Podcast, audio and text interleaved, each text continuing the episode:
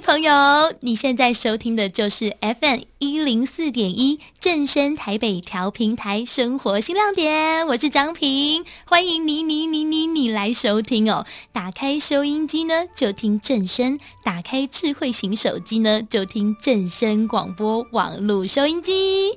上段节目哦，我们有提到黑宝，听众朋友上网 Google 了吗？黑宝是一本绘本哦，很漂亮的绘本哦，也是一个真实故事，一个跨国界真情温暖的故事哦。黑宝的故事哦，其实和艾滋疾病有关哦。我们如果从主流的观点来看，很多人对艾滋都是拒绝在外的。其实哦，艾滋真的不可怕，可怕的是我们无知哦，去伤害这些无辜、无法自己选择的先天患者哦。今天呢，我们就邀请到了财团法人台北市爱慈社会福利基金会的执行长李妙仪，妙仪姐来到节目当中哦，我们一起来聊聊艾滋疾病的谬误，还有黑宝的故事喽。Hello，妙仪姐，哎，张平你好，还有呃，生活新亮点的听众朋友，大家午安。啊，现在这个时间可能是你刚吃完饭，有点想休息，有点想睡觉，但是请保持清醒哦。等一下我们讲的故事很精彩哦。没错，要继续听哦。那我们今天哦，就一同的再一次的认识艾滋哦。那在认识艾滋之前呢，我想要先问问看妙仪姐哦，艾滋基金会是在什么理念之下成立的呢？嗯，呃，基金我们基金会呢是在一九九九年哈，然后在一群啊。呃有基督教信仰的啊、呃，一群的宣教士，还有一群基督徒，还有一些公卫的啊、呃、医生学者哈组成的。那我们就是本着啊、呃、爱己爱人哈基督的耶稣基督的一个救人关怀弱势的一个精神来成立的。好，那我们至今成立已经多久了呢？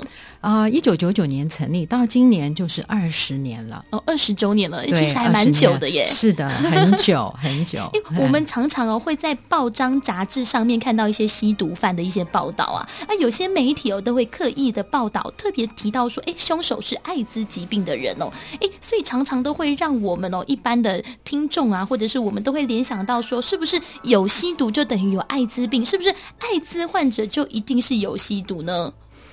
嗯。这其实呢，我觉得看到这些新闻，有点像看到在演戏一样哈。那个画面呢，好像很恐怖哈。大家都要保持好像呃大概十大步的距离，想说会发生什么事情，还有的会戴呃这个安全帽哈。其实没有那么恐怖，因为呢，艾滋病、艾滋病毒的传染途径它是特定的，嗯啊，特定的途径。传染的途径那又分为哪些啊？嗯、哦，它有分为就是。当然，第一个最大项的就是不安全的性行为。不安全的性行为是什么意思？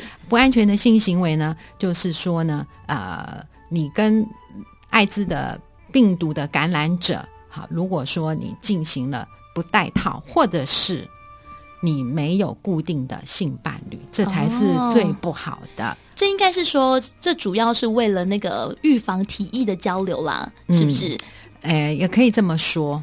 那另外一种呢？啊，另外一种呢，就是呃，我们说的毒瘾者。哈，那毒瘾者就是你们看到在这个社会新闻事件很多，就看到这个吸毒的人就很害怕。哈，对啊。然后他们因为他们是共用这个针头，哦，共用针头。那他们打吸毒的时候，他们是打到他们的静脉血管里面。哈，那所以才会也是一种透过血液的一种传染。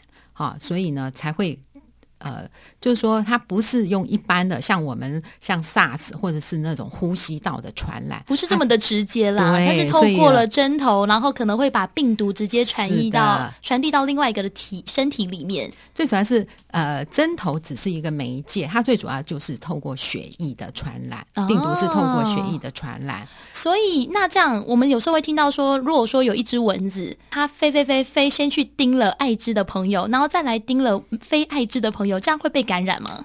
哦，不会耶，因为这只艾滋的蚊子不是太可怜了。没有，不会，因为艾滋它不会透过这样的途径。如果我刚刚讲的，它是透过血液的传染。那这个它的针蚊子，我们知道叮到我们身上来讲的话，它是吸血嘛，哈，嗯，然后它不会再透过另外一个。就是说他要去盯别人的时候，他也是吸血。那其实这些都错误，他不会不会传染的。所以我们不能把蚊子的嘴巴想象成是针头啦，是不能这样子。哎，不过刚刚有讲到血液啊，那我们有一些听众朋友就会担心说，那我去捐血会不会感染艾滋？呃，捐血是不会，是输血的时候。输血的时候呢，你可能如果是在医院或者是捐血中心，他没有筛检出来捐血者他可能有这个呃病毒的话，那他就有可能。嗯、那我想是在捐血当中，他们其实都会做筛检，不管是艾滋病毒或者是 B 肝、嗯、啊，或者是其他的病毒，他们其实都要做筛检的。所以其实 HIV 艾滋病毒只是其中之一，所以它是因为。呃，我们说器官移植嘛，哈、嗯，它就是或输血，它才有可能捐血是不会的。可能我们常常啊，都会受到一些报章杂志、媒体的影响，都把这件事情放大了。其实艾滋没有那么容易的去感染哦。不过刚刚提到了第一个是哎不安全的性行为，再来就是哦哎针头啊，我们共用针头这件事情哦。那最后好像还有一个是拇指垂直的感染呢。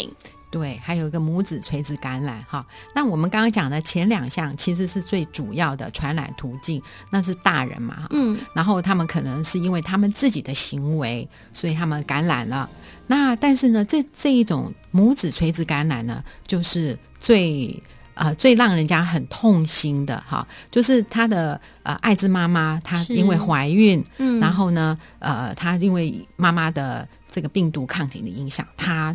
就可能会感染，是可能哦。我要加强，也不是百分之百，不是百分之百。我有看到一个数据显示啦，说如果爸爸妈妈是艾滋患者的这种朋友的话呢，他们本来可能会有百分之三十趴的一个传染的机机会啦。但是哦，如果说事前有先服药，有正确的来去预防的话，其实是可以降到五到八趴。哦，这个张平实在好厉害哦！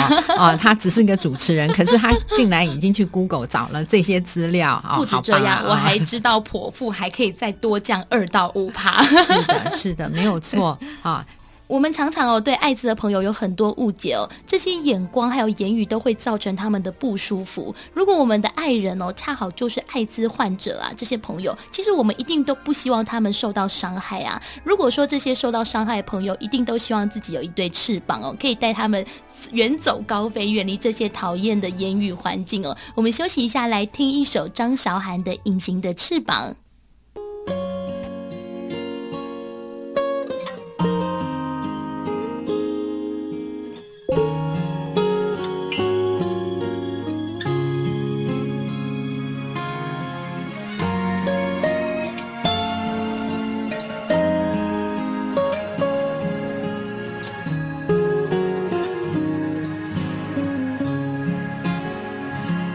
每一次都在徘徊孤单中坚强，每一次就算很受伤也不闪泪光。我知道，我一直有双隐形的翅膀，带我飞，飞过绝望，不去想。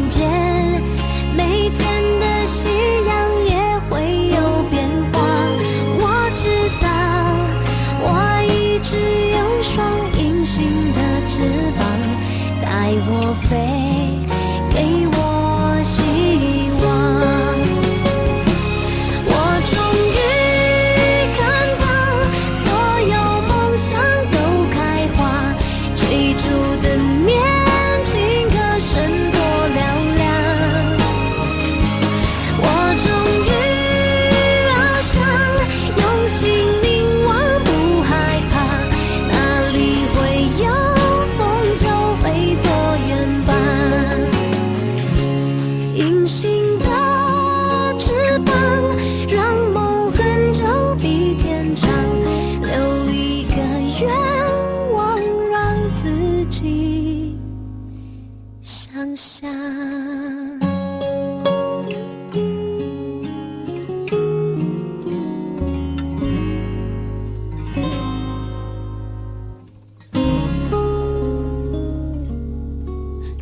韶涵的《隐形的翅膀》哦。哎，妙仪姐，刚刚我们有提到啊，不是百分之百的可以感染到我们的下一代，可是为什么呢？我东想西想都觉得说，如果妈妈有艾滋疾病，小孩子应该会百分之百有啊。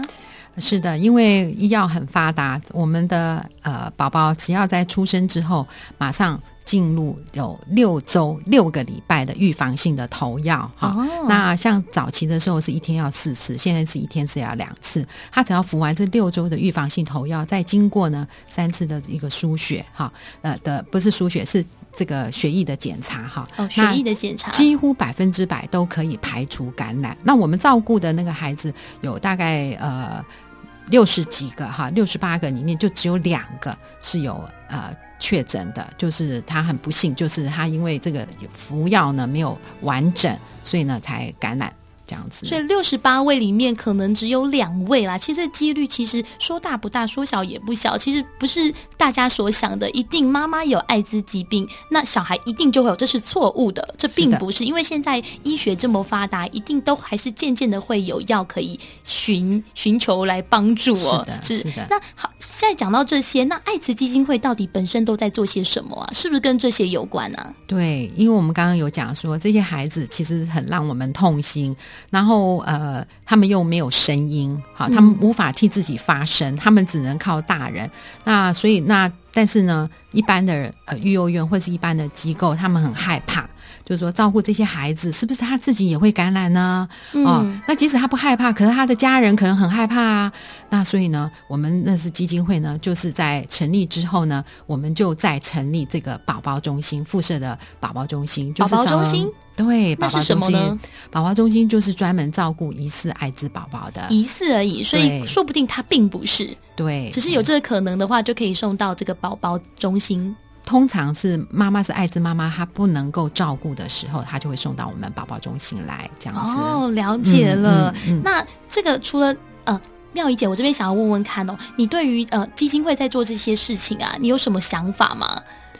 啊、哦，我觉得来到这边工作的人都很棒哈，因为他们本身也不是艾滋感染者，嗯、可是他们可以说接受这些孩子。你想要把屎把尿。一般人都很害怕有肌肤接触啊，哦，对，没错，还要喂饭啊，喂牛奶啊这些的哈，那还换尿布，可是他们都可以接受，这是很棒的一件事情。也就是说，他们是在呃他们的工作中去担任这些艾滋宝宝的妈妈，然后去帮他们把屎把把尿，帮他们照顾他们哦。哎，妙仪姐刚刚有提到说他们没办法发声哦，其实有时候我们真的没有办法去听到他们的声音啦。好啦，我们休息一下，下段回来我们就来介绍一下，来聊聊黑宝的故事。我们先听一首郁可唯跟林凡的《听你说》，也听听艾滋宝宝们怎么说啦。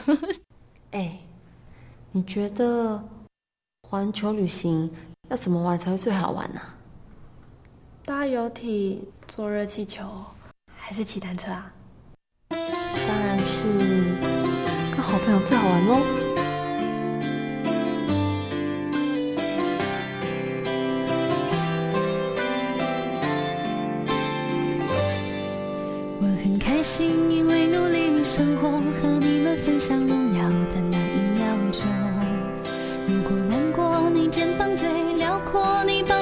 我带走乌云漫步的天空。如果生活少了有你陪我，我整天开着手机也感到失落。因为我们都最想看到彼此灿烂的笑容。我懂星座，却没有人像我，真的喜欢一个人安静的自由。我做的梦，我坚持做到最后，就算我爬到云端，也继续做梦。我唱的歌，只希望能快乐，其他的我也不想要想的太多，因为我们都最想拥有自己最真的感动。听你说，听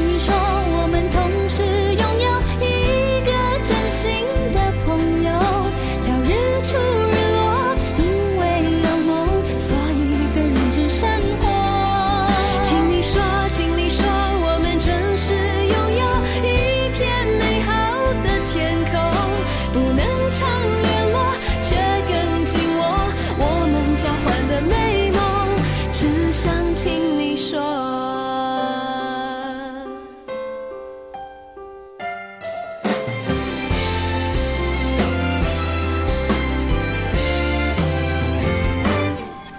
我懂星座却没有人像我真的喜欢一个人安静的自由。